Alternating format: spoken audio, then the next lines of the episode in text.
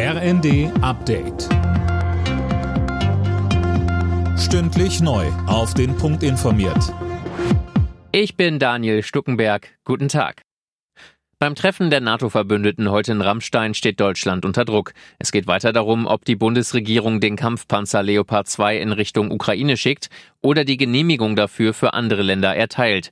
Bislang sperrt sich Kanzler Scholz dagegen. Die FDP-Verteidigungsexpertin Marie-Agnes Strack-Zimmermann sagte uns, die mediale Aufmerksamkeit ist ja sehr groß, auch die der Amerikaner übrigens. Die Amerikaner haben das Treffen heute in Rammstein auch in den USA sehr stark verbreitet. Also in Deutschland müssten die Entscheidungsträger wissen, dass jetzt gerade die westliche Welt auf sie blickt. Kurz vor dem Rammstein-Treffen haben die USA weitere Waffenlieferungen für die Ukraine angekündigt.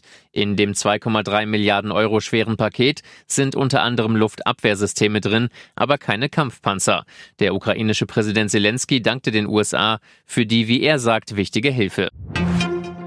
Wer einen Brief oder ein Päckchen erwartet, muss in den nächsten Tagen Geduld haben. Bei der Deutschen Post wird aktuell in den Brief- und Paketzentren gestreikt. Die Gewerkschaft Verdi spricht bereits von einer guten Beteiligung. In den nächsten Tagen werden auch noch weitere Streiks folgen.